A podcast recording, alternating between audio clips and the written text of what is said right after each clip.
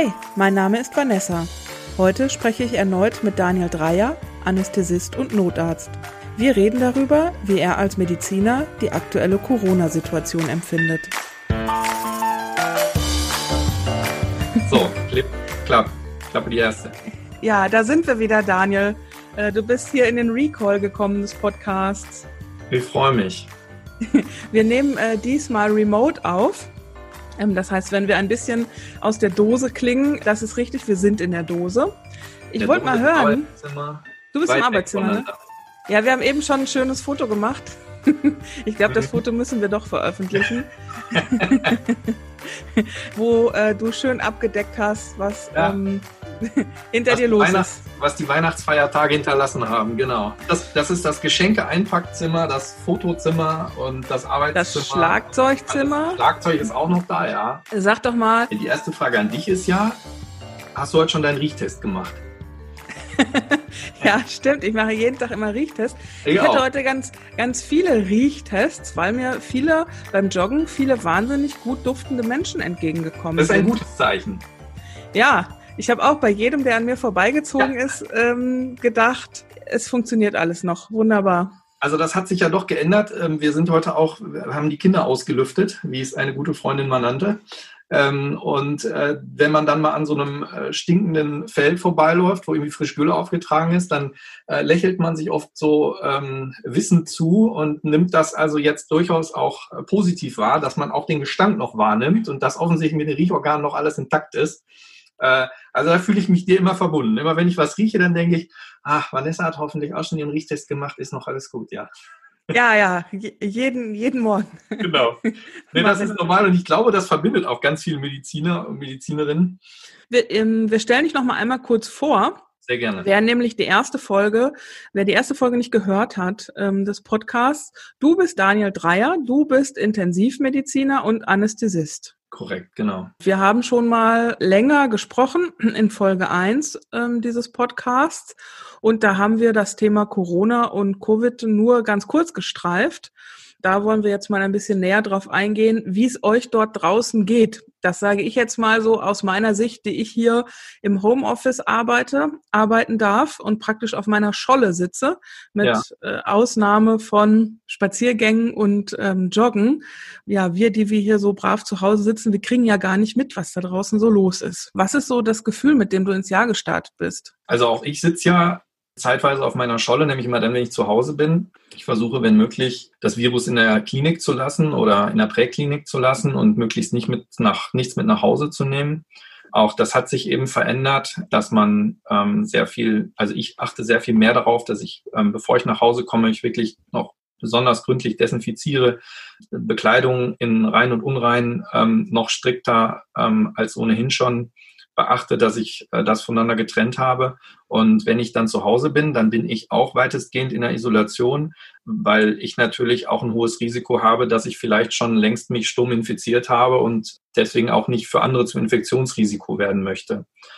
Das nehme ich natürlich auch mit so ins neue Jahr auch diese Gedanken, diese Sorgen, die man dazu hat. Und ähm, wenn ich dann hier zu Hause bin, dann ähm, ja, lebe ich bin ich weitestgehend isoliert. Ähm, als jetzt der erst der Lockdown light und der richtige Lockdown jetzt kam, muss ich sagen, hat sich für uns als Familie eigentlich durch den Lockdown laut überhaupt nichts geändert und durch den echten Lockdown auch nicht wirklich spürbar etwas geändert. Wir waren äh, im Februar das letzte Mal im Restaurant. Wir haben ähm, eigentlich ähm, die sozialen Kontakte auf Null runtergefahren. Die ähm, äh, Eltern bzw. Großeltern waren ähm, per FaceTime über Weihnachten äh, zugeschaltet, obwohl sie eigentlich nicht weit entfernt wohnen. Aber ähm, ich sehe eben auch die andere Realität in der Klinik und in der Präklinik und ähm, da habe ich schon echt Respekt vor und möchte da auch ein Vorbild sein und das auch, dass das zusammenpasst. Also ich nehme das sehr ernst, diese Erkrankung. Ich möchte auch nicht, dass meine Eltern oder meine Schwiegereltern sich da infizieren.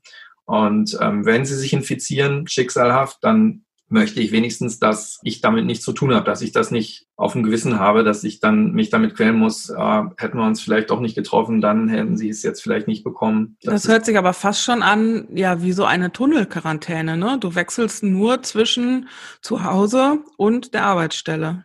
Also ein Freund von mir, der nannte das mal, sagte mal liebevoll so, ja, an Weihnachten bin ich der Seuchenvogel Nummer eins. Und das ist so. Also ich glaube, es gibt wenig Menschen, die berufsbedingt so viel Kontakt mit Menschen haben wie wir, mit Menschen, die auch nicht immer ihren Mundschutz tragen können oder wollen, auch berufsbedingt, also mit den Kollegen. Natürlich, wir sind gezwungen, miteinander zu arbeiten und können nicht, auch nicht immer die Abstände halten, wie sie vielleicht äh, notwendig wären. Und mir ist schon bewusst, dass ich ein deutlich erhöhtes Risiko habe, mich selber anzustecken und möchte natürlich dann zu Hause das nicht noch mitnehmen. Ähm, ist viel Angst dabei?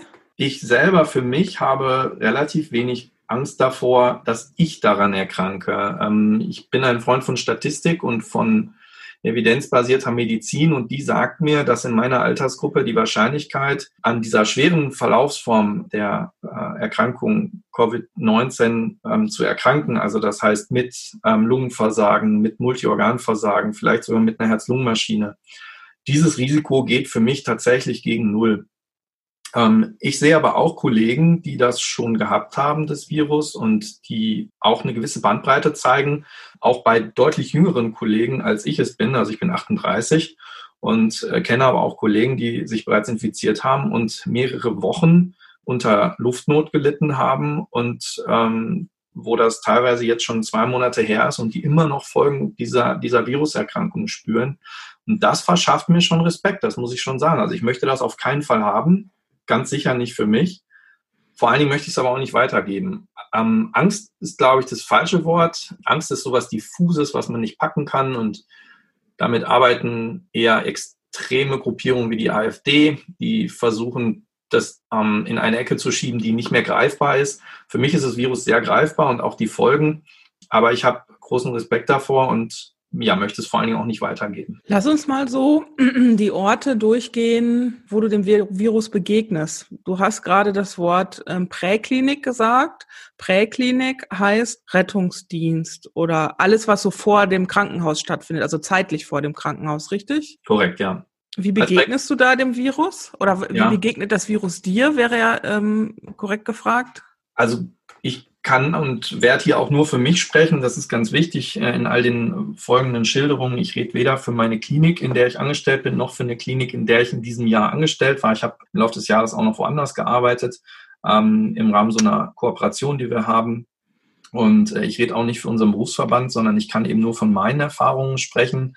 Und ähm, die sieht eben so aus, dass wir ähm, natürlich auch weiterhin den, zum Beispiel den Rettungsdienst äh, aufrechterhalten. Das heißt, die Menschen werden weiterhin immer, wenn sie die 112 rufen, werden wir kommen mit Rettungswagen, mit dem Notarztwagen oder mit dem Hubschrauber. Daran hat sich nichts geändert. Was sich geändert hat, ist, dass wir zum Beispiel, wenn ich äh, normalerweise auf die Autobahn gekommen bin zu einem Verkehrsunfall, ähm, dann stand da äh, immer im Vordergrund, dass wir natürlich selber sicher sind. Das heißt also, dass da jetzt nicht irgendwie Benzin ausläuft und dann gucken wir, wie es den Patienten geht oder wie viele Patienten gibt es eigentlich überhaupt. Und jetzt beginnt es eigentlich schon deutlich vorher.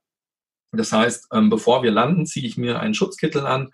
Wir tragen immer eine FFP2-Maske den ganzen Tag, also auch an der an der Station oder im Krankenhaus oder egal wo, bevor ich aufs Krankenhausgelände fahre, ziehe ich mir eine äh, Maske an und die behalte ich auch ähm, dann an, konsequent. Und eben im Rettungsdiensteinsatz ist das auch so. Das heißt, ich habe eine Schutzkittel an, ich habe eine FFP2-Maske an und ich trage doppelte Handschuhe. Sollte es dann zu weiteren Maßnahmen kommen, dass der Patient zum Beispiel ein künstliches Koma braucht und auch wir einen Beatmungsschlauch legen, dann haben wir noch so ein Face Shield. Das ist also ein Gesichtsvisier, was man über das Gesicht klappen kann und was nochmal zusätzlich Aerosol weghalten soll. Also all diese Maßnahmen machen wir völlig unabhängig davon, ob dieser Patient äh, Corona-positiv ist oder nicht. Und ähm, man darf nie vergessen, dass das, was wir da machen, ja auch ohne Corona schon recht herausfordernd ist. Man muss an sehr viele Dinge denken. Ich hatte das im letzten Podcast mal so angerissen, was wir da teilweise machen müssen und äh, worauf man da alles achten muss. Und das wird durch Corona wesentlich komplizierter. Also man hört schlechter, weil die anderen haben ja auch Masken an und haben auch so ein Face Shield. Das heißt, wenn mir einer der Notfallsanitäter und Sanitäterinnen etwas sagt, dann ist das schon mal einfach technisch gedämpft durch diesen Filter. Also mit Filter meine ich die, die Maske, ähm, die sie tragen. Und äh, es ist, klingt alles ein bisschen dumpfer. Gleichzeitig ist es so, dass wenn sie das Face Shield anhaben, dann müssen sie deutlich lauter reden, weil ja auch viel von dem, was sie sagen, an diesem Face Shield reflektiert wird. Bei mir kommt aber nur die Hälfte angefühlt. Es gibt deutlich mehr Missverständnisse. Und wenn man dann jetzt noch sich vorstellt, man ist irgendwie in so einem Rettungswagen auf einer Autobahn, nebenan donnern noch so ein paar 40 Tonner her, da muss man schon für einen guten Ausgleich sorgen, ähm, damit einem da nicht nach ein paar Stunden einfach der Schädel brummt, weil es durch diesen zusätzlichen Lärmpegel und auch diese Kommunikationsherausforderung das Stressniveau nochmal deutlich erhöht wird. Und das heißt, ihr, und, ihr, ihr schreit ja. euch da letztendlich an. Wir schreien uns an, ja. Also ich fordere das aktiv ein, dass die Kollegen oder Kollegen, mit denen ich zusammenarbeite, mir das bestätigen, was sie verstanden haben, weil also das soll man eigentlich sowieso machen. Das ist jetzt aber während äh, Corona und während dieser Schutzmaßnahmen, die wir ergriffen haben, noch wichtiger geworden. Wenn ich dir jetzt sage, ähm, gib dem Patienten mal 100 Milligramm Propofol und du sagst ja, dann weiß ich ja nicht, ob du auch das verstanden hast, diese 100 Milligramm Propofol, oder ob du irgendwas anderes verstanden hast. Und ähm, das heißt, ich brauche von dir aktiv die Bestätigung. Und eigentlich müsste ich dir dann nochmal reflektieren, dass das, was du mir bestätigt hast, auch wirklich richtig ist. Und ich vergleiche das immer gerne mit dem Kochen. Also wenn, wenn wir jetzt zusammen was kochen würden, dann sage ich da nicht zu dir, äh, Vanessa, reich mir mal bitte aus dem Schrank links über dir den schwarzen Pfeffer grob gemahlen. Und dann sagst du, Daniel, aus dem Schrank links über mir, der schwarze Pfeffer grob gemahlen für dich. Und ich nehme den und sage, der schwarze Pfeffer grob gemahlen, so wie ich es gesagt hatte, vielen Dank. Also kann man ja nicht kochen.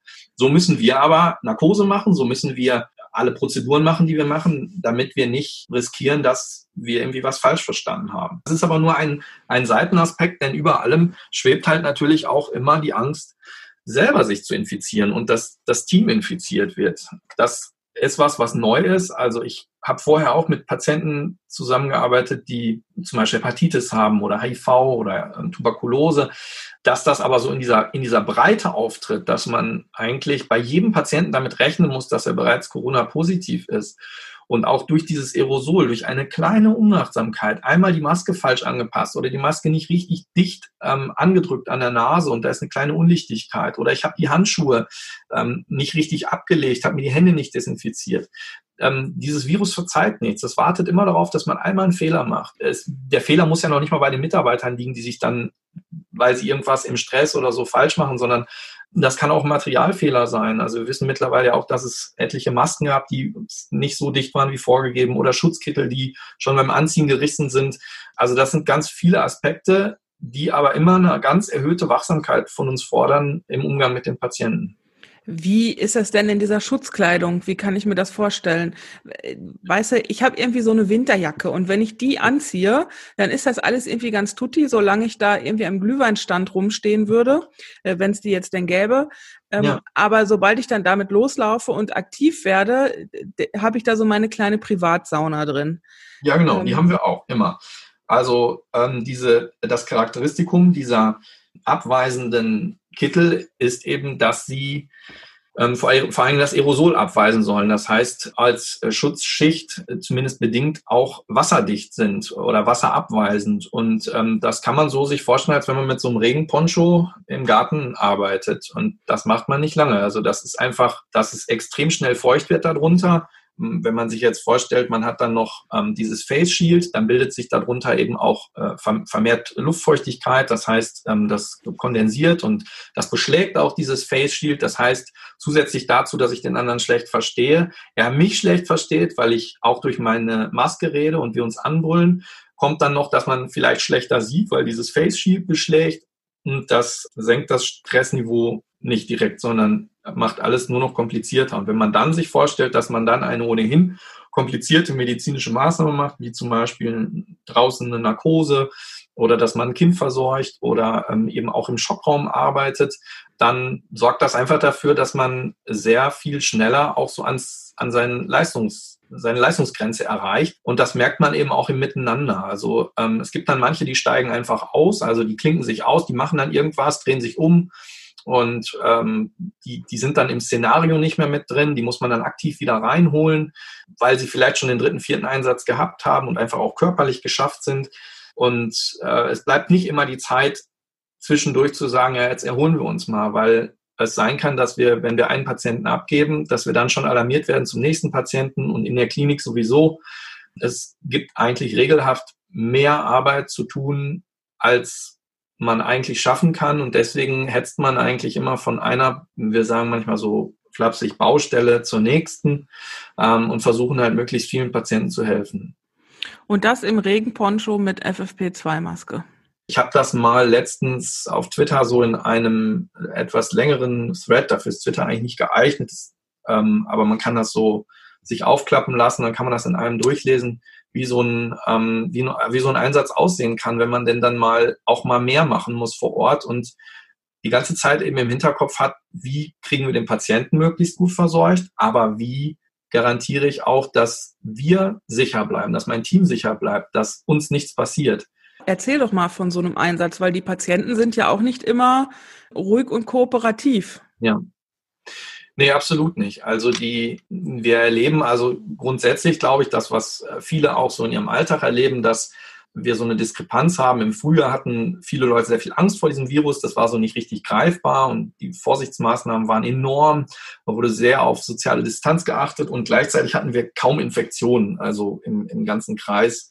Und jetzt haben wir das Gegenteil, sehr, sehr viele Infektionen und die Leute sind aber auch ein bisschen müde geworden. Und wenn dann noch medizinischer Notfall dazu kommt, also Brustschmerzen wegen Herzinfarkt oder so, dann ist es noch mal mehr so, dass die Patienten sagen, nee, ich kriege jetzt aber keine Luft und reißen sich dann zum Beispiel die Maske ab oder so. Das ist übrigens eigentlich gar nicht rational, denn man kann zum Beispiel sehr gut auf eine, auf einen Mund-Nasenschutz oder auch auf eine FFP2-Maske obendrauf so eine Sauerstoffmaske machen. Das mache ich sehr gerne, ähm, weil dieser Sauerstoff, der da rauskommt, der ist recht kühl und äh, das empfinden die eigentlich als eine ähm, gute ähm, Erleichterung ihrer Atemarbeit. Es gibt eigentlich keine oder ganz, ganz wenige, sagen wir mal ganz wenige medizinisch echte Indikationen, dass man keine Maske tragen kann oder muss. Der Grund, warum Patienten das trotzdem nicht machen, ist eher, dass sie von ihrer Krankheit überlagert sind, dass sie so Schmerzen haben oder dass sie vielleicht auch eine Angst äh, getrieben sind, dass sie jetzt zum Beispiel einen Herzinfarkt haben, der für sie lebensbedrohlich sein könnte. Das kriegt man aber eigentlich immer durch einen Talkdown, also dass man mit den Patienten redet und sie beruhigt, kriegt man das eigentlich immer ganz gut hin. Das größte Problem, was sich im Moment entwickelt, und das sehen wir so seit, ich würde mal sagen, drei, vier Wochen zunehmend, ähm, dass wenn man Patienten hat, bei denen der Verdacht auf eine ähm, Corona-Infektion besteht und auch eben eine zunehmende Ateminsuffizienz, also eine, eine Schwäche der Atmung bedingt durch das Coronavirus, dann wird es zunehmend schwierig, äh, Kliniken zu finden. Also ich ähm, weiß von Odysseen, die ähm, zu drei Kliniken gefahren sind und immer wieder weitergewiesen worden sind, ähm, letztlich auch immer mit Rücksprache mit der Leitstelle. Und die Leitstelle sagt, ja, ihr seid aber aufgemeldet, also die Leitstelle kontaktiert man, muss ich vielleicht mal kurz erzählen, wenn man jetzt einen Patienten hat, der so ein, wir, wir vermuten eine bestimmte Erkrankung, dann fragen wir die Leitstelle, wo wir mit dem hinfahren können. Also zum Beispiel, der hat einen Herzinfarkt, dann sagen wir, wir möchten gerne in die Klinik so und so am Park zum Beispiel. Äh, und äh, dann sagen die, ja, ist da ein Bett frei oder nicht? Und wenn da kein Bett frei ist, dann sagen die uns, wo wir stattdessen hinfahren können. Das klappt mal mehr, mal weniger gut und äh, führt, es gibt da auch manchmal Abstimmungsprobleme so dass man unter Umständen auch manchmal eine Klinik noch aufgemeldet ist, wenn man losfährt. Und wenn man dort ankommt, haben die zwischendurch aber schon wieder so viele Patienten aufgenommen, dass sie dann sagen, nee, wir sind eigentlich abgemeldet, wir können den gar nicht versorgen. Es ist teilweise sehr schwierig, Betten zu finden für die Patienten. Und äh, da fährt man halt auch manchmal äh, an mehreren Krankenhäusern vorbei bevor man in ein Krankenhaus kommt, wo der Patient aufgenommen und behandelt werden kann. Das heißt, die Situation ähm, gibt es jetzt schon, dass wenn ich, ich sag mal, mit dem Fahrrad gegen die Laterne fahre und ähm, da einen Rettungswagen brauche und da vielleicht etwas Schlimmeres passiert ist, was äh, einen Krankenhausaufenthalt vonnöten macht, dass es da möglicherweise gar nicht äh, sofort ein Bett für mich gibt. Ja, die Situation gibt es, aber da darf man jetzt auch nicht zu viel auf Corona schieben. Die Situation gibt es seit Jahren. Also es gab vor ein paar Jahren mal den sogenannten Polytraumatourismus, ähm, dass es also Fälle gab, dass Patienten zum Beispiel auf der Autobahn verunfallt sind und dann wurde über die Leitstelle versucht, ähm, Klinik 1 angerufen, nee, können wir nicht versorgen, Klinik 2 angerufen, Klinik 3 oder auch, dass Patienten teilweise im Hubschrauber waren und ähm, man dann händeringend eine Klinik gesucht hat, wo man jetzt hin kann. Das gab es schon immer. Man muss so ein bisschen differenzieren zwischen Patienten, die einen Verdacht auf eine Corona-Infektion haben und Patienten, die irgendein anderes Krankheitsbild haben, also ein Herzinfarkt oder eben jetzt ein Verkehrsunfall. Das kann punktuell und auch je nach Tageszeit ähm, manchmal schwierig sein. Bis jetzt haben wir noch alle Patienten unterbekommen, ja, aber hm, es ist nicht schon lange nicht mehr so, dass man, ich sag mal, die nächstbeste Klinik anfahren kann. Das war aber auch vor Corona zeitweise so. Jetzt würde ich sagen, hat sich die Situation etwas verschärft. Wir fahren teilweise deutlich weitere Wege und ähm, nehmen auch deutlich längere Strecken in Kauf. Da liegen mir jetzt aber keine Daten zu. Und ich weiß auch nicht, ob das überhaupt jemand auswertet, ob das nur ein Gefühl ist, dass das mehr geworden ist oder ob das der Realität entspricht. Dann lass uns mal ins, in die Klinik selbst gehen. Ähm, was, wie ist die Situation da? Wie, wie nimmst du die Situation wahr? Also ich bin ja in der Klinik für Anästhesie und Intensivmedizin. Das heißt, wir decken die ähm, Versorgung im OP ab mit Anästhesisten und Anästhesistinnen, ähm, aber auch auf der Intensivstation und in der Notfallmedizin. Wir haben das so ein bisschen getrennt. Die Intensivmedizin ist bei uns, arbeitet im Schichtdienstsystem. Das heißt, man rotiert also dann fest auf die Intensivstation. Da war ich auch die letzten dreieinhalb Jahre und ähm, bin dann jetzt ähm, im Oktober wieder in die Anästhesie gewechselt. Das heißt, ich bin dort schwerpunktmäßig im OP, mache aber auch eben die Versorgung in der Notfallmedizin im Hubschrauber oder eben auf unserem Notarzteinsatzfahrzeug. Bei uns in der Klinik haben vor allem, also die meiste Belastung ist dort sicher in der Notaufnahme, äh, aber auch auf den Corona-Normalstationen, dort wo Patienten mit einer Corona-Infektion liegen, die noch nicht intensivpflichtig sind und vor allem natürlich in der Intensiv, ähm, auf der Intensivstation selbst. Wir haben immer wieder Berührungspunkte, sei es, wenn wir Patienten im OP von der Covid-intensiv übernehmen oder die Patienten dorthin bringen. Und natürlich auch da, alle Schnittstellen sind von Corona überlagert. Das heißt, ähm, jeder Patient zum Beispiel, der bei uns in die Notaufnahme kommt, ähm, wird so behandelt, als wenn er Corona-positiv wäre. Das heißt, wir wollen die Patienten und uns bestmöglich schützen. Das heißt, wenn also ein Patient vom Rettungsdienst zugeliefert wird, dann stehen wir dort alle in Vollschutz. Das heißt, mit ähm, besagter Maske und ähm, mit dem Kittel und mit den Handschuhen. Und ähm, dann äh, versuchen wir schnellstmöglich herauszufinden, hat dieser Patient eigentlich eine ähm, Infektion oder nicht. Äh, das ändert primär an unserem Management nichts, aber das entscheidet dann darüber, ähm, wie der Patient zum Beispiel auf welcher Station er weiter versorgt werden kann.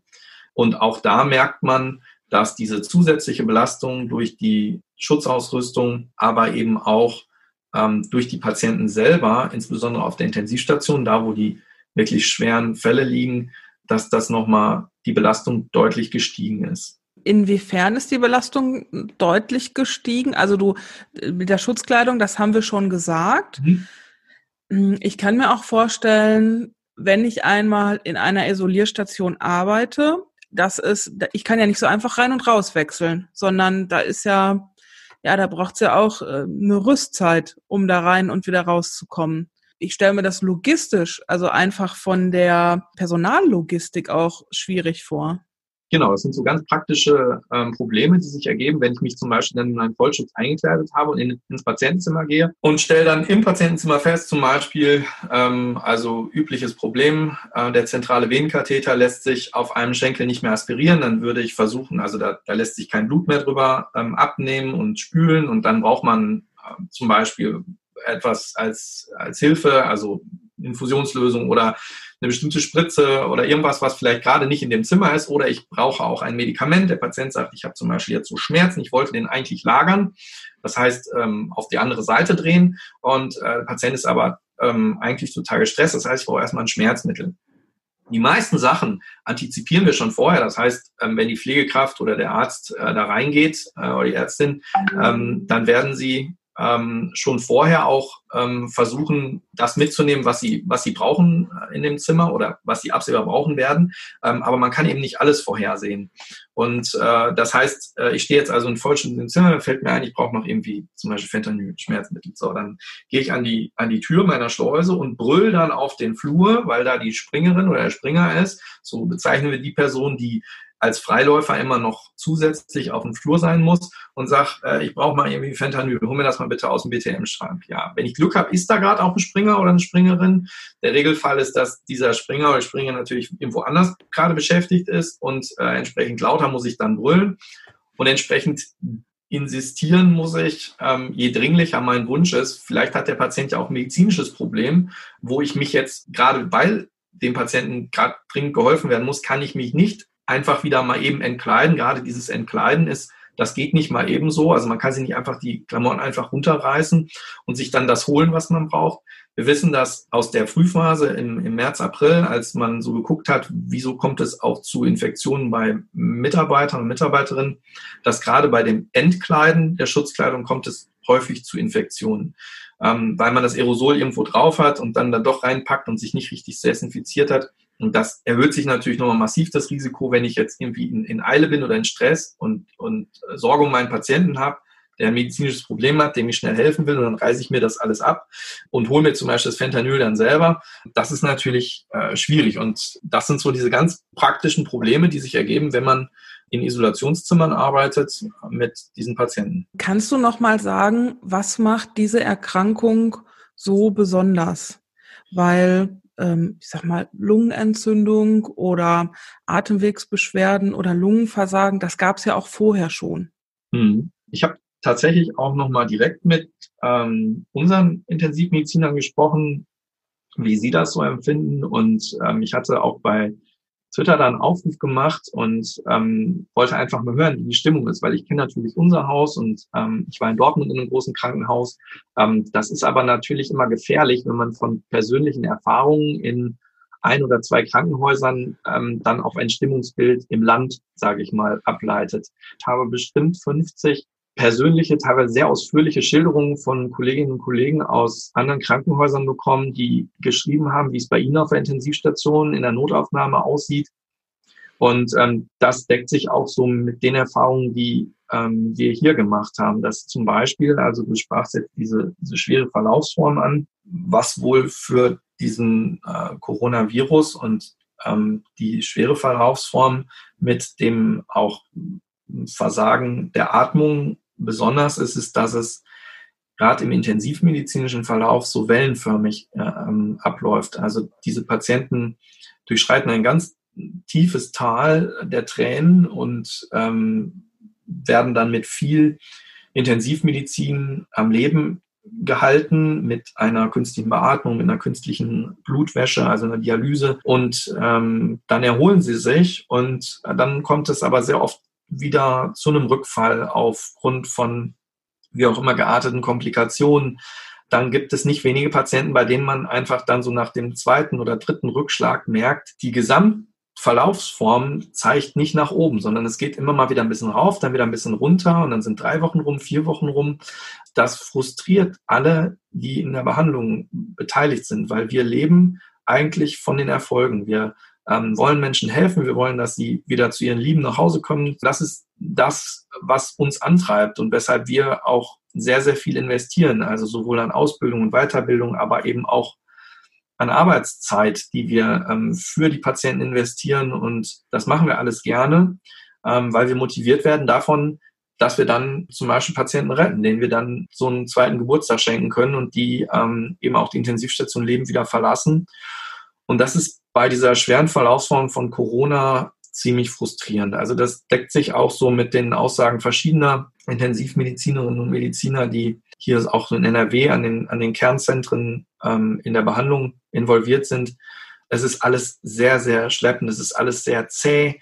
Auch die weitere Versorgung, also ähm, es scheint wohl auch in streckenweise und äh, ortsweise Probleme zu geben, diese Patienten dann, wenn sie nicht mehr intensivpflichtig sind, aber eben auch nicht für eine Normalstation geeignet sind, dass man äh, sie zum Beispiel eine Anschlussheilbehandlung bekommt. Das war früher die Reha.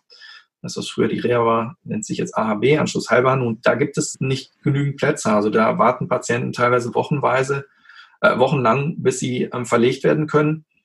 Und in der Zeit liegen die auch auf der Intensivstation. Und wir, das, das leitet so ein bisschen über ähm, zu dem Thema der Kapazitäten. Und wir reden immer über die sieben Tage Inzidenz und vergessen dabei, dass die Krankheit selber aber deutlich länger dauert. Also diese Patienten, wenn sie erstmal auf der Intensivstation liegen, ähm, dann liegen sie deutlich länger da. Das, die Kiwi hat das mal untersucht und äh, hat im Median, ich müsste es jetzt nochmal rausholen, ich glaube, es waren zwölf Tage, die die Patienten im Median äh, auf der Intensivstation liegen. Ähm, das heißt, das ist der Mittelwert und äh, darum herum gibt es natürlich noch Patienten, die ähm, teilweise deutlich länger dort liegen. Und während die noch da liegen, ich sag mal, während die alten, in Anführungsstrichen, Corona-Patienten noch da liegen, kommen schon wieder die neuen dazu. Und äh, das ist eben nicht in sieben Tagen erledigt, so ein Intensivaufenthalt. Lass mich das mal verstehen. Ja. Also es ist ja so, dass so sechs, sieben Tage, nachdem man sich äh, infiziert hat, ähm, zeigt man ja Symptome.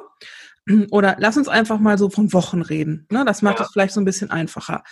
Ich war, ich habe mich vielleicht Heiligabend infiziert. Ja. Ähm, das heißt, dass ich eine Woche später an Silvester die ersten Symptome habe. Mhm. Das heißt, dass ich wiederum eine Woche später, dass es dann möglicherweise schlechter wird. Richtig? Ja. Ja. Gesundheitlich. Ja. Mhm. Dass ich dann vielleicht ins Krankenhaus komme und vielleicht auch intensivmedizinisch behandelt werden muss. Das mhm. heißt, da sind dann aber schon ja zwei Wochen vergangen. Und ja. jetzt bleibe ich möglicherweise zwölf Tage in Behandlung da. In der Zeit rücken aber weitere Leute nach. Ja. Also das, was du sehr gut zusammenfasst und offensichtlich auch verstanden hast, das verstehen viele nicht. Und ich ähm, habe das Originalzitat von, ich glaube, es hat Christian Drosten gesagt, dass das Verständnis dieser Pandemie eine intellektuelle Herausforderung ist. Diese, diese, dieses Virus zu verstehen und das, was es mit uns und mit der Gesellschaft macht, das erfordert eine gewisse Form von Intelligenz, die eben leider auch nicht alle haben, was aber die wenigsten daran hindert, da mitzureden. Also das ist hochkomplex, sowohl was man sich angucken muss an Zeiträumen, welche Zeiträume damit man vergleicht. Und ja, wenn ich über Kapazitäten rede, dann muss ich auch immer darüber reden, in welchem Zeitraum stehen mir welche Kapazitäten zur Verfügung. Unser Krankenhaus hat zwar 600 Betten, die wir mal nebenbei gesagt, aber vor allen Dingen auch für ganz andere Sachen brauchen, die nämlich nicht mit Corona zu tun haben. Diese 600 Betten sind im Regelfall voll, um hier die Bevölkerung zu versorgen. Wegen Gefäßverschlüssen und wegen Lungenoperationen und ich weiß nicht was allem, was, das war vor Corona auch voll, das Krankenhaus. Und also deswegen, ganz normale Erkrankungen, die man ja. halt so hat. Ja, genau, die man also halt da so sind hat. Leute, die haben Herzinfarkte, ja. ähm, die oder oder vielleicht auch nur Herzbeschwerden. Der mhm. eine hat nur Venen-OP, der andere hat Blinddarm, der dritte hat einen Arm gebrochen. Ähm, dann gibt's die üblichen Herz-Kreislauf-Erkrankungen. Und dann gibt's noch Diabetes und äh, die ganzen internistischen Erkrankungen und neurologischen Erkrankungen. Also nicht nur den Schlaganfall, sondern äh, alles, was noch an Muskelerkrankungen drumherum ist. Ja, genau, das alles äh, macht so ein Krankenhaus lastet ein Krankenhaus im Regelfall komplett aus. Und jetzt kommt Corona dazu. Und ich will da jetzt gar nicht zu sehr ins Detail gehen, weil das äh, schnell komplex wird und vor allen Dingen ähm, eine Rechnung mit sehr vielen Unbekannten ist. Aber ja, das eins der Hauptprobleme ist, dass man erstmal zwei bis drei Tage dieses Virus schon in sich tragen kann, ohne dass die PCR positiv ist, ohne dass ich Symptome merke, es in der Regel erst nach zwei bis drei Tagen überhaupt zu einer Ausbildung von Symptomen bekommt, also dass der Riechtest auffällig ist oder dass ich Kopfschmerzen habe oder Müdigkeit, eines der häufigen Symptome bei Kindern zum Beispiel. Das, der eigentliche Verlauf entscheidet sich dann so nach ähm, im, im Mittel ähm, nach fünf Tagen, wo dann es wirklich zum Symptombeginn kommt und wo sich dann auch in der Regel erst nach ja, anderthalb, zwei Wochen ähm, abzeichnet, ob es ein schwererer Verlauf wird. Und diese Patienten dann, die können bei schweren Verläufen auch ähm, 20 Tage infektiös sein. An dem eigentlichen Krankheitsbild können sie noch deutlich länger leiden und ähm, eben auch intensivpflichtig sein. Also da ähm, sind Patienten, die, ähm, da geht es dann in die Wochen, bis sie entweder von der Intensivstation lebendig wieder runterkommen oder es eben auch nicht schaffen und versterben. Und äh, das ist nicht in einer Woche erledigt. Da greifen so viele verschiedene Unbekannte rein in diese Formel, die dann letztlich darüber entscheidet, ob wir diese Patienten versorgen können oder nicht, dass man das gar nicht auf so eine Zahl reduzieren kann. Also wie hoch ist das R, die Infektionszahl, ähm, wie, also wie viele steckt ein Covid-positiver Patient an oder äh, die Sieben-Tage-Inzidenz oder eben auch, was oft zitiert wird, die reinen Intensivbetten. Da gibt es so ein Intensivregister und dann wird geguckt, ah, wie viele Betten sind da noch frei. Und solange da noch freie Betten sind, ist alles gut. Das wird zumindest manchmal so suggeriert. Aber es ist eben wie so oft in der Medizin viel komplizierter. Wenn es so einfach wäre, dann könnte es jeder. Ähm, Warum? Lass uns mal auf ja. die auf das äh, auf die Intensivbetten gucken. Warum ist es irreführend, wenn da steht noch paar hundert Intensivbetten frei, wo ich jetzt mal so als Laie denke, ach ja, fein. Also der Ansatz ähm, wir haben noch Betten, wir können noch mehr lockern. Der, der ist ja schon, das, das, das ist ja schon äh, von vornherein falsch. weil ähm, dieses Virus will eigentlich keiner haben. Also alle rechnen immer damit, dass sie so eine milde Verlaufsform haben, aber das weiß man eben nicht. Und ähm, wir beginnen, sind ganz am Anfang zu verstehen, was, was die Langzeitschäden bedeuten. Das heißt, zu gucken und zu sagen, ach, wir haben noch 5000 freie Betten und deswegen können wir jetzt noch irgendwie hier die Restaurants auflassen oder so, finde ich einen schwierigen Ansatz. Also ich bin froh, dass ich das nicht entscheiden muss, weil da hängt eine ganze Menge wirtschaftliche Existenzen dran. Aber so rein aus der medizinischen Sicht zu sagen, wir haben noch so und so viele freie Betten, ist deswegen ähm, gefährlich, weil wir auch jetzt gesehen haben, dass das, was dort im Intensivregister zum Beispiel an freien Betten gemeldet wird, offensichtlich nicht der Realität entspricht. Also wir hatten vor ein paar Wochen die Divi angefragt, ähm, wie es zu dieser Diskrepanz kommt, ähm, dass zum Beispiel in einem Landkreis, in dem wirklich über die Leitstelle nicht ein Intensivbett zu finden war, im süddeutschen Raum, ähm, die dann letztlich den Patienten über 80 Kilometer transportieren mussten und im Divi-Intensivregister waren eigentlich ähm, in jedem Krankenhaus noch ein oder zwei freie Betten gemeldet. Das scheint verschiedene Gründe zu haben. Ähm, das hat damit zu tun, dass eine ganze Zeit lang auch Kinderintensivbetten gemeldet worden sind oder eben als High-Care-Betten, also als Betten mit Intensivkapazität und Beatmungsmöglichkeit auch Betten gezählt wurden, zum Beispiel von Kliniken mit neurochirurgischem Schwerpunkt, ähm, die aber überhaupt keine Erfahrung in der Behandlung von, von Covid-Patienten haben und diese Patienten einem auch nicht abnehmen, wenn man mit dem Rettungsdienst sagt, ich brauche jetzt hier ein Beatmungsbett für einen Covid-Patienten. Da scheint es eine enorme Diskrepanz zu geben und ich finde, dass man da dringend nachbessern müsste, weil solange man da reinguckt und diese ganzen Ampeln immer noch auf grün sind, werden wir auch nicht die Aufmerksamkeit bekommen, dass die politischen Entscheider verstehen, warum man vielleicht nicht unbedingt über Weihnachten, weil es irgendwie so ein hohes christliches Fest ist, die Gottesdienste stattfinden lassen sollte und irgendwie zu Besuch zur Oma zu fahren, weil wir eben schon lange am Leistungslimit arbeiten. Wenn du jetzt dir etwas wünschen dürftest für das neue Jahr, ähm, sowohl von uns als Gesellschaft als auch als, als auch von der Politik? Was würdest du dir wünschen? Oh, das ist eine große Frage. Dann wäre es ja gut, wenn dieser Wunsch auch in Erfüllung geht. Ne? Also ich weiß, dass der sehnlichste Wunsch oder der fachlich sehnlichste Wunsch unter den Kolleginnen und Kollegen im Krankenhaus und in der Präklinik arbeiten, vor allen Dingen ist, dass, dass der Gesundheitssektor allgemein mehr Geld bekommt, dass wir wieder in Ausbildung investieren können, dass wir aber auch in Fachkräfte investieren können, da ist sehr, sehr viele Jahre ähm, sehr viel kaputt gespart worden. Das war erklärte politische Entscheidung. Das hat jetzt auch nicht Jens Spahn zu verantworten. Diese Entscheidungen sind vor 20 Jahren und teilweise 30 Jahren gefällt worden, dass Krankenhäuser wie Wirtschaftsunternehmen behandelt werden, dass sie Geld verdienen sollen. Das ist sicher ein möglicher Ansatz, wie man ein Krankenhaus leiten kann. Ähm, mir hat das nie eingeleuchtet. Also die Polizei muss auch kein Geld verdienen und die Feuerwehr auch nicht. Ähm, und ich sehe uns da genauso. Also mit, mit Gesundheit, mit kranken Leuten glaube ich nicht, dass man damit Geld verdienen kann, so vom, vom Grundsatz her. Und ähm, das hat vor allen Dingen aber dazu geführt, dass wenn, wenn Gewinne maximiert werden äh, müssen, dann wird immer geguckt, wo die meisten Kosten entstehen. Und die sind beim Personal. Und das ist über die Jahre immer weiter reduziert worden. Vor allen Dingen in der Pflege. Dafür muss man aber auch gucken, wie funktioniert so ein Krankenhaus und äh, um, nur um es mal ganz am Rand anzureißen, wenn man also eine Diagnose hat, dann kriegt ein Krankenhaus dafür so und so viel Geld. Und äh, das Geld bekommt das Krankenhaus vor allen Dingen dafür, dass ein Arzt sagt, dieser Patient hat die und die Diagnose. Das heißt, vereinfacht gesagt, bringen Ärzte Geld und Pflegekräfte kosten Geld. Ähm, alles, was Pflege ist, ähm, wird weitestgehend nicht in, in Geld vergütet. Und ähm, deswegen ist eben auch so viel an der Pflege gespart worden. Ich glaube, die meisten werden erschrocken, wenn sie wissen, was so eine Intensivfachpflegekraft, die drei Jahre Ausbildung hat, das mit dem Staatsexamen abschließt und dann noch zwei Jahre Fachweiterbildung macht, ähm, was die so am Ende dann an Geld verdienen dafür, dass sie im Schichtdienst arbeiten.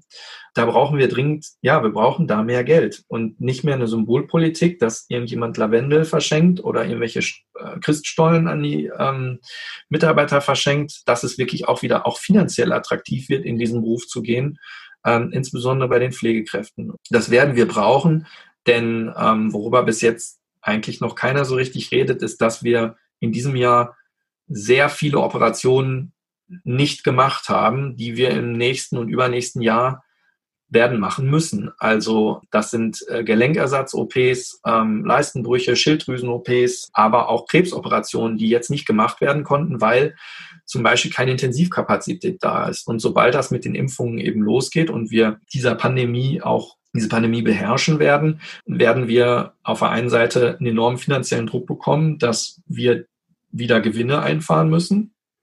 Und ähm, es werden eben lange Schlangen von Patienten in den Sprechstunden stehen, die sagen, ich wollte das eigentlich schon 2020 operieren lassen, mein Leistenbruch, aber ähm, ging ja nicht wegen Corona.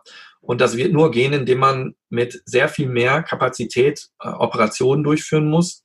Und das wird nicht mit dem Personal gehen, was jetzt da ist. Die Leute, die jetzt da sind, die gehen teilweise auf dem Zahnfleisch, die ähm, Belastungen jetzt sind enorm und mir graut so ein bisschen vor den Entwicklungen der nächsten ein bis zwei Jahre. Aber da muss man vielleicht auch darauf hoffen, dass sich da vielleicht politisch was tut und dass wir da eine wirkliche, echte Entlastung spüren und nicht nur ein Lavendel geschenkt bekommen. Worüber wir noch gar nicht so richtig gesprochen haben, sind die ähm, Pflegekräfte, die vor allen Dingen auch den real existenten Personalmangel kompensieren müssen.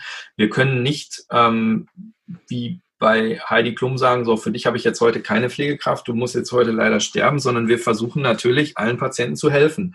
Das heißt aber auch, dass wir ähm, weiter versuchen, die Patienten, die bei uns liegen, zu versorgen, auch wenn sich eine Pflegekraft krank meldet oder äh, einfach nicht mehr als die Leute da sind, die eben im Personalprogramm verplant werden können. Und das wird hauptsächlich durch, durch äh, zwei entscheidende Dinge kompensiert. Das eine sind Pflegekräfte, die immer wieder einspringen und zusätzliche Schichten übernehmen. Das heißt, äh, zusätzlich zu dem ohnehin schon auch für den Körper grundsätzlich anstrengenden Schichtdienst und den wechselnden Arbeitszeiten, verschobenen Tag-Nacht-Rhythmus, kommt dann eben, dass sie noch weniger ähm, Zeit zur Erholung haben, weil sie in der freien Zeit, die sie eigentlich äh, geplant frei hätten, dann eben einspringen und wieder noch zusätzliche Schichten machen, was eben auch zu einer chronischen Überbelastung führen kann mit Burnout und anderen bekannten Folgen. Wir haben ohnehin im Moment eine Situation, die auch psychisch für viele Kolleginnen und Kollegen belastend ist. Ähm, man nimmt auch viele dieser Geschichten mit nach Hause, die man dort erlebt, ähm, gerade wenn man äh, Patienten hat, denen man eben nicht mehr helfen kann, die dann auch dort versterben. Ähm, auch das muss verarbeitet werden.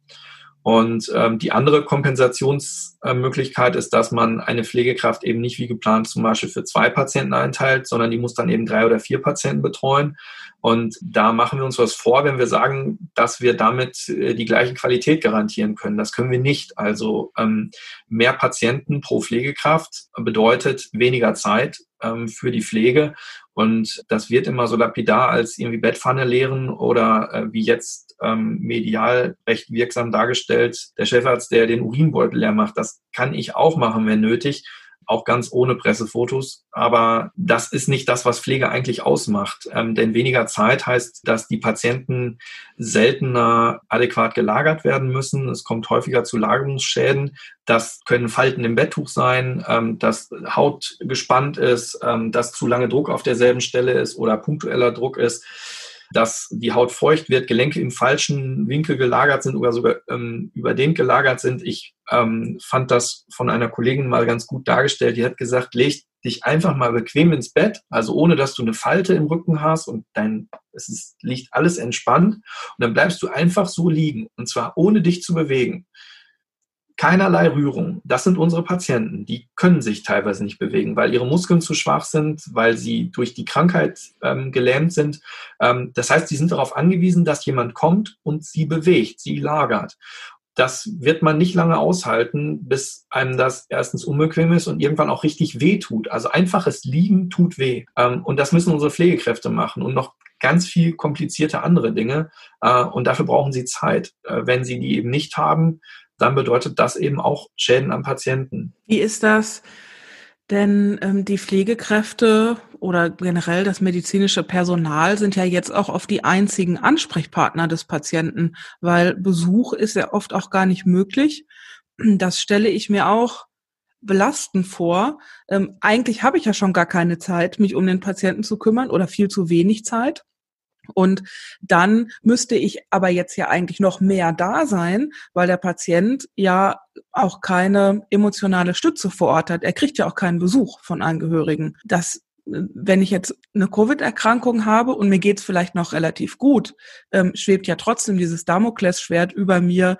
Äh, was passiert jetzt hier mit, mit mir? Also ich hätte da schon deutliche Angst, muss ich sagen. Selbst wenn ich äh, gut versorgt im Krankenhaus wäre, da hätte ich schon gerne jemanden Liebes bei mir. Das geht ja nicht. Aber auch, ich sag mal, wenn ich jetzt eine ganz normale andere Erkrankung hätte, tut es mir auch gut, wenn ich da jemanden habe und wäre dann froh, wenn zumindest eine Pflegekraft da wäre, die ja, mir so ein bisschen menschliche Wärme auch gibt. Und ähm, das ist aber was, was, also, also knallhart gesagt, das bringt kein Geld. Ne? Also ähm, Aufmerksamkeit für jemanden da zu sein und zuzuhören, das kann man nicht verschlüsseln. Ähm, das können äh, Homöopathen und Heilpraktiker, die können das machen. Und ich glaube, das ist auch einer der Gründe, warum die da viel Zulauf bekommen. Ähm, in der Intensivmedizin ähm, ist das, das ist eine sehr technische Medizin und es wird eben oft auch nur darüber geredet. Was aber nicht heißt, dass wir das nicht machen wollen würden, sondern wir würden das sehr gerne machen. Und wir versuchen das auch so gut es geht, das noch umzusetzen und auch das noch zu realisieren. Aber letztlich ist es wie beim, beim Jongleur, der versucht, verschiedene Bälle hochzuhalten. Und wenn er auf der einen Seite eben, ich habe als Pflegekraft irgendwie, sagen wir mal, nur zwei Patienten. Und ich habe mit dem einen Ball die Beatmung bei Patient 1 und die Dialyse bei Patient 1. Und das sind schon zwei Bälle, die ich hochhalten muss. Und Patient zwei geht es eigentlich relativ gut. Der ist schon wieder auf dem Weg der Besserung, aber der hat gerade irgendwie den Horrorstreifen seines Lebens durchgemacht, muss das vielleicht auch verarbeiten und ich will dem vielleicht auch ein bisschen mehr Aufmerksamkeit geben, die über das Technische hinausgeht dann ist das so ein dritter Ball, den ich hochhalten muss. Und ähm, wenn ich dann aber immer wieder dahin und dann da weggerissen werde, weil ähm, der Patient in Zimmer 1 neben der anspruchsvollen Beatmung und der anspruchsvollen Dialyse, die immer wieder stehen bleibt, weil sie sich ansaugt, ähm, dann auch noch mit dem Blutdruck ständig rauf und runter geht ähm, und ich ständig äh, gucken muss, dass ich da ähm, die Kreislaufunterstützung ein bisschen erhöhe oder wieder erniedrige, damit ich nicht einen Blutdruck von 200 oder einen Blutdruck von 40 habe, dann kannst du dir schon vorstellen, wie schwierig das äh, wird, einem anderen Patienten wirklich Aufmerksamkeit zu geben, die er in diesem Stadium seiner Krankheit bräuchte. Ähm, das macht mir auch gerade nochmal deutlich, dass wenn ich da äh, beatmet auf Intensivstation liege, wie du gerade bei Patient 1 das beschreibst, mhm. ähm, dann liege ich da nicht einfach nur rum und da geht ähm, jede Stunde mal einmal jemand gucken, sondern das hört sich ja so an, als müsste eigentlich permanent auch jemand daneben stehen, weil immer irgendwas passiert bei den Covid-Patienten, die so schwer im Lungenversagen sind, muss man wirklich sagen, dass selbst erfahrene Pflegekräfte, die, ähm, ich habe mit einer Kollegin gesprochen, die hat 20 Jahre Berufserfahrung, die sagt, so ein Krankheitsbild, was so durchgängig ähm, komplizierte Patienten macht, äh, kennt sie nicht, hat sie vorher nicht gehabt. Und das, also ich meine, wir behandeln ähm, äh, schwerverletzte, ähm, polytraumatisierte Patientinnen und Patienten. Wir haben durchaus herausfordernde neurochirurgische Patientinnen und Patienten, aber die Komplexität dieses Krankheitsbild mit äh, Krankheitsbildes mit ähm, all dem, was dann dazugehört, auch an Geräteaufmerksamkeit, ähm, das ist sicherlich was, was auch für dieses Virus besonders ist. Ja, ich danke dir, Daniel, für diesen Einblick. Wann ist dein nächster Dienst? Äh, ich habe tatsächlich Glück. Also wie gesagt, ich bin ja in der OP-Gruppe eingeteilt. Das heißt, ähm, im Moment wird sehr wenig nur operiert, weil wir sehr viel Kapazitäten auf der Intensivstation brauchen. Wir haben immer im Hinterkopf ähm, so eine Reserve, falls wir noch mehr, Intens mehr Intensivkapazität brauchen für Corona-Patienten, dass ich dort einspringen könnte. Und im Hintergrund arbeiten wir aber auch daran, dass wir unser Impfzentrum ausbauen und vorbereiten. Und ähm, ich ehrlich gesagt warte ich eigentlich darauf, auf den Anruf des Sekretariats, dass sie sagen, so ähm, können Sie morgen kommen. Ich habe das auch meine Bereitschaft erklärt. Auch ich würde auch morgen, ich glaube morgen ist Sonntag, ist mir egal. Ähm, wenn wir sagen, wir können morgen ab 7 Uhr impf impfen, dann würde ich mich da hinstellen und dann würden wir das auch äh, damit anfangen damit unsere Leute ähm, geschützt sind, damit wir da ähm, anfangen können, dass wir zumindest die erste Impfdose schon mal geben können. Und so gesehen hoffe ich jetzt darauf, dass es losgeht. Bis das der Fall ist, baue ich Überstunden ab, habe also so gesehen frei. Und dieses Plan müsste ich jetzt gucken. Irgendwann nächste Woche oder so bin ich dann wieder im, irgendwo im Rettungsdienst. Ich weiß es noch gar nicht genau. Aber das sind so die aktuellen Pläne. So ist so die grobe Aussicht. Und ähm, vielleicht so abschließend, also für mich ist es so, dass ich ähm, ab April eine neue Stelle antreten werde in einem deutlich kleineren Haus als das, in dem ich bis jetzt war. Und ähm, das ist für mich eine ganz wichtige Perspektive. Ich glaube, jeder muss so gucken, dass er sich so Inseln schafft und dass er sich so, so Ziele, greifbare Ziele ähm, vor Augen ähm, hat, äh, die er erreichen kann, ob es eine Woche Urlaub ist oder dass man ja irgendwas hat, was einem gut tut. Und ähm, ich freue mich auf diese Perspektive, dass ich in ein Haus komme, wo ich hoffentlich mehr Zeit auch noch für Ausbildung und Weiterbildung habe. Das ähm, wird in Werne sein und vielleicht sehe ich ja den einen oder anderen dort zu einem Praktikum oder in einer Formulatur oder so.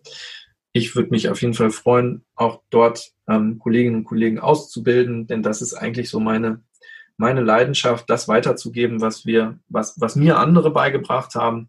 Denn es ist, wir haben jetzt viel über so Nachteile geredet und ähm, was, was alles vielleicht gerade nicht so schön ist, aber das ist nach wie vor eigentlich der Beruf und die Berufung meines Lebens, das, was ich immer machen wollte. Und ich bin froh, dass ich das machen darf, dass ich den Studienplatz bekommen habe und dass ich da arbeiten darf und ähm, dass ich viele tolle Erlebnisse auch habe. Neben dem Ganzen, was einen manchmal runterzieht, gibt es auch ganz viel, was einen doch in der Arbeit bestätigt. Und damit will ich auch so ins neue Jahr gehen und freue mich darauf, dass es da vielleicht dann auch ähm, wieder mehr von so positiven Erfahrungen gibt. Und vielleicht hören wir dann noch, noch mal von dir. Ja, gerne, von mir aus gerne. Also ähm, ich weiß ja immer nicht, was, was so ähm, von Interesse ist. Ich glaube, dass das ganz wichtig ist, dass du das jetzt mal transparent gemacht hast, dass du auch mal die Zeit für diesen Podcast genommen hast, denn ähm, ich sehe das ja auch, wenn ich hier in der Nachbarschaft unterwegs bin, ähm, zuletzt jetzt an Silvesterabend, dann gucke ich hier in die Wohnzimmer, da sitzt man da in äh, gemütlicher Runde und ähm, spielt Gesellschaftsspiele. Das ist für die Leute extrem abstrakt, was da gerade in den Krankenhäusern läuft. Ähm, aber ich sehe eben auch diese Realität in den Krankenhäusern und die ist gruselig und da will keiner hin.